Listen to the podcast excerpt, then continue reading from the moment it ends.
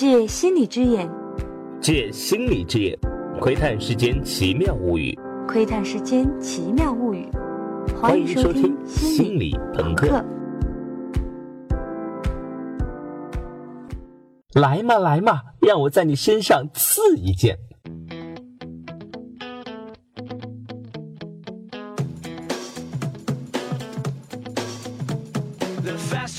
我前不久重读金庸的《倚天屠龙记》，有两个有趣的发现。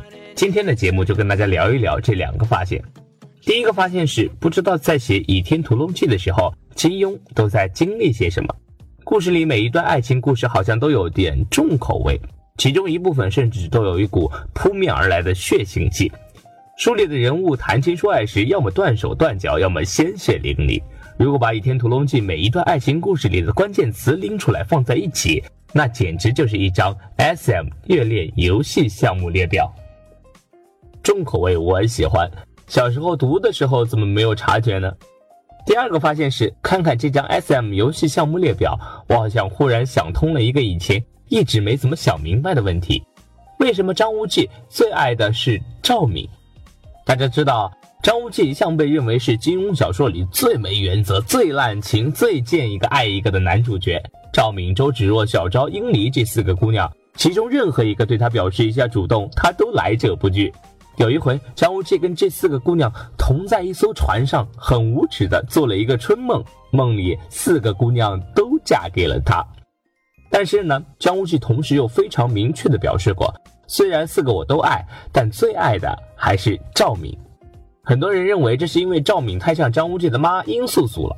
两个都是机智狠辣的蛇蝎美女，所以张无忌实际上是恋母。马景涛版和李连杰版《倚天屠龙记》就都是按这个思路来处理的。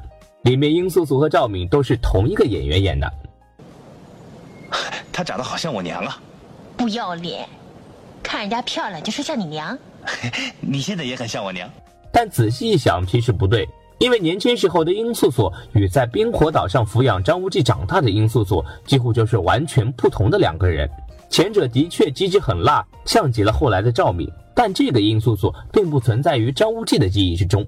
在冰火岛上，张无忌一家与世无争，殷素素蛇蝎美女的那一面并不会有多少展示，反而更有可能是一个贤妻慈母的形象。那如果不是恋母的话，赵敏到底凭什么那么吸引张无忌呢？张无忌选择赵敏，那是金庸直接给出的设定。他想设定成张无忌爱上灭绝师太都没有问题。所以我其实并不是直接回答这个问题，而是基于他开了一个脑洞，通过张无忌迷恋赵敏这个设定，去反推出张无忌在男欢女爱上的小癖好。好，关于张无忌好的到底哪一口，我们放到最后再说。先来一场《倚天屠龙记》SM 爱情故事血腥大放送。《倚天屠龙记》第一个爱情故事的主角是张无忌他爹娘张翠山和殷素素。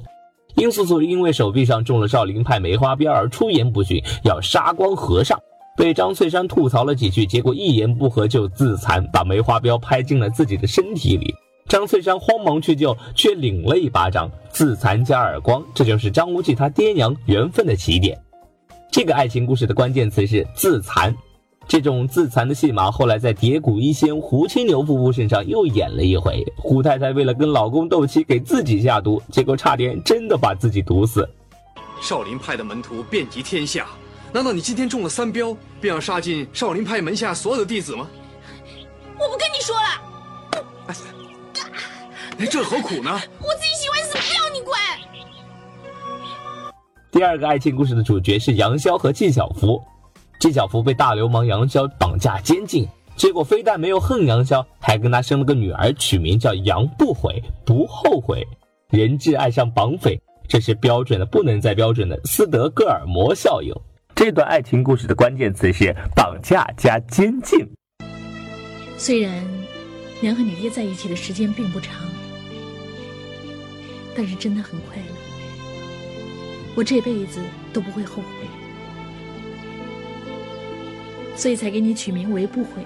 嗯，第三个故事是杨不悔长大后遇上他娘的前未婚夫殷离亭，殷离亭被人折断双手双脚，结果杨不悔悉心照顾，在病榻之前成就一段奇缘。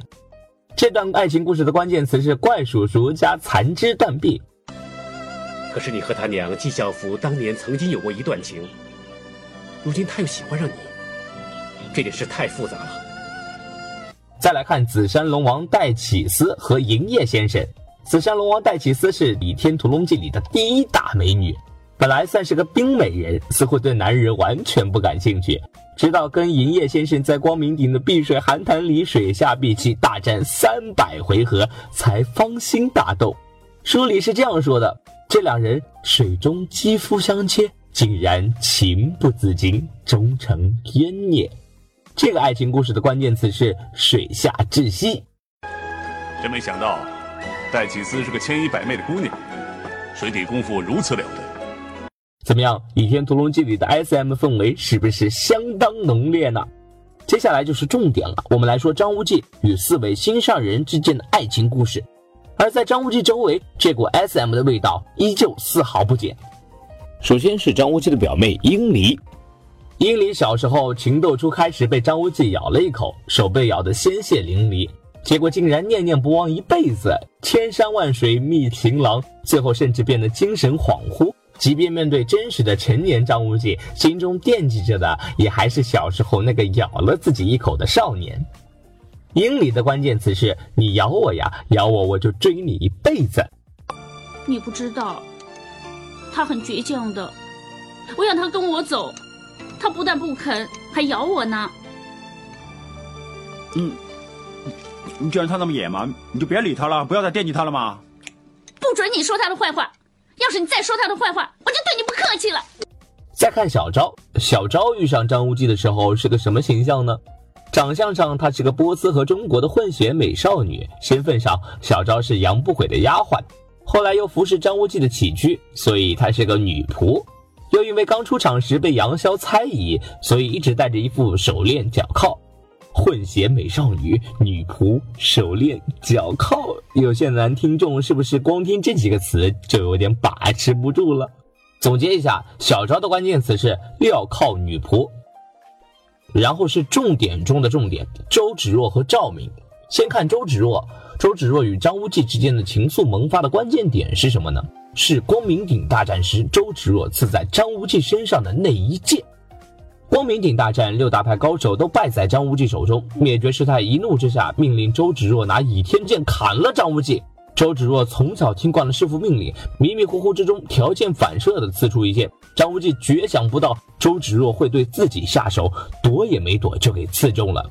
这一剑的后果，旁边醋意大发的宋青书总结的最好。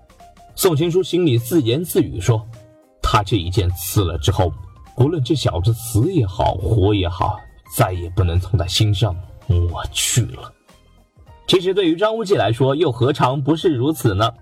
他们在这之前的几次小互动，都是青年男女之间的小羞涩罢了。而在那一剑之后，在彼此心中算是永远留着一个位置了。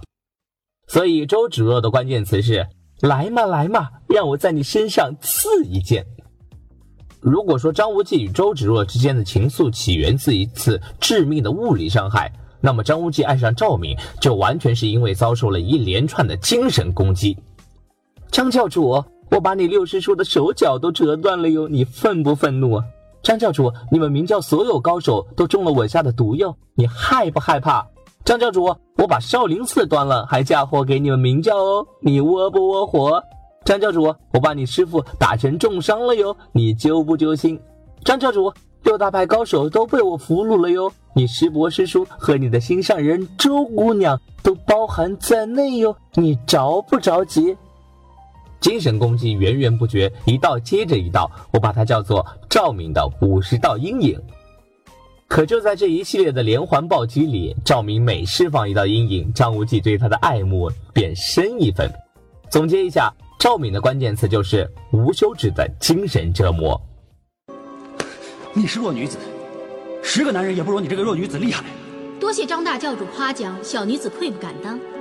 喂，男女授受不亲啊，干嘛抓着我手不放？好，现在我们可以来分析一下张无忌的小癖好了。我们来画一个坐标，横坐标表示属于物理系还是精神系？纵坐标表示在 S M 这个范畴下是属于 S，也就是施虐者主人，还是属于 M，也就是受虐者服从方。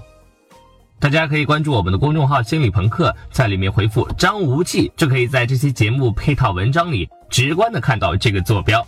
通过前面的分析，我们发现张无忌生命中的这四个女子正好各自占据一个象限。被咬狂英离是物理系 M，女仆小昭是精神系 M，周芷若是物理系 S，赵敏是精神系 S。一完成这个定位，张无忌的口味也就呼之欲出了。首先，四个姑娘，两个算 M，两个算 S，而她们在张无忌的心目中的重要程度，正好可以在这个维度上区分。英离和小昭这两位 M 是戏份很少的配角，张无忌对他俩的感情比对另外那两位 S 显然要淡得多。他主要的情感纠葛都在两位 S 身上，所以张无忌毫无疑问是个男 M，他是很享受被女王们虐的。那具体喜欢哪种女王呢？那要看张无忌是属于殷离那样的物理系 M，还是小昭那样的精神系 M。物理系 M 能直接从肉体的疼痛里感受到性快感，这在医学上叫做痛淫，痛苦的痛，手淫的淫。研究发现，这种癖好可能跟一个叫 SCN9A 的基因变异有关。这个基因变异可能会让人的大脑对痛苦的这种神经信号做出一个错误的解读，于是有时候痛反而就直接跟快乐相连了。所以很多物理 CM 可能是天生的，基因里有就有，没有就没有。张无忌的基因看来是没有这个变异，否则周芷若刺他那一剑时，他就不应该那么痛苦，而应该是啊，好爽啊，女王，再来一剑，这样才对嘛。所以张无忌应该是一个精神系男 M，精神系 M 对肉体疼痛未必感兴趣，却很享受精神上从属于一个强大的 S，被 S 操控、调戏、蹂躏、羞辱。这样一看，能把操控调戏这些戏码玩得炉火纯青的女 S 赵敏，跟张无忌可不就是天造地设的一对绝配吗？女王虐我千百遍，我仍待她如初恋，这就是张无忌迷恋赵敏的根本原因。那么张无忌为什么会是这样一个精神系 M 呢？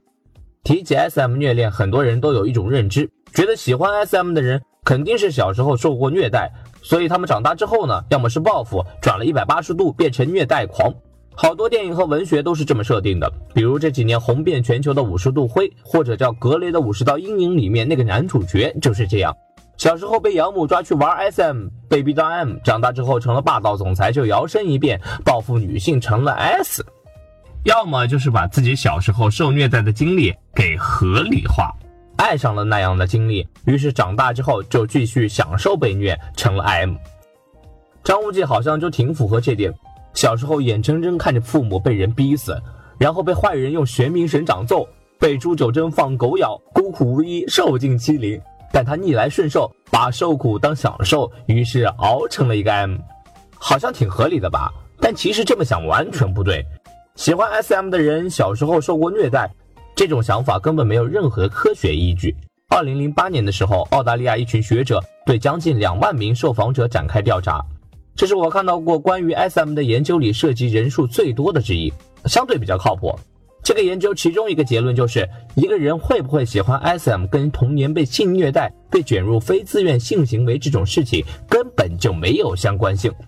其实反倒有另外一些证据暗示，越是童年幸福的人，长大之后反而越有可能玩 SM。李银河的《虐恋亚文化》里说，从小遭受家庭暴力的下层阶级子弟中有虐恋倾向的较少，虐恋倾向却在幸福的中产阶级家庭里长大的人们中盛行。为什么会这样呢？我觉得很好解释，真正经历过战争的人都是和平主义者。反而只有那些在和平环境里养尊处优的键盘侠，才会整天叫嚣踏平东京，对战争产生浪漫的幻想。同样的道理，如果你小时候真的受过暴力的苦，那你就知道暴力的可怕，也就没办法把暴力浪漫化。只有那些小时候没有真正受过暴力和权力的痛苦的人，才会沉溺于把暴力和权力性感化的 SM 游戏。所以，张无忌成为一个 M，并不是因为小时候受尽欺负，恰恰相反。是因为他更小的时候生长在一个远离暴力和权力威胁的世外桃源冰火岛上，身边父慈母爱，连杀人狂义父谢逊那时都已收敛狂性。张无忌的童年生活简直幸福的不得了。也许只有这样不缺爱的孩子，长大之后才会向往更加狂放暴烈的爱。对于张无忌来说，童年里的阳光太灿烂了，让他目眩神迷的反而是赵敏那五十道阴影。好了，我们本期的心理朋克到这里就结束了。我是主播振宇，记得关注我们的公众号“心理朋克”哦，不然本女王赐你一剑。我们下期再见，拜拜。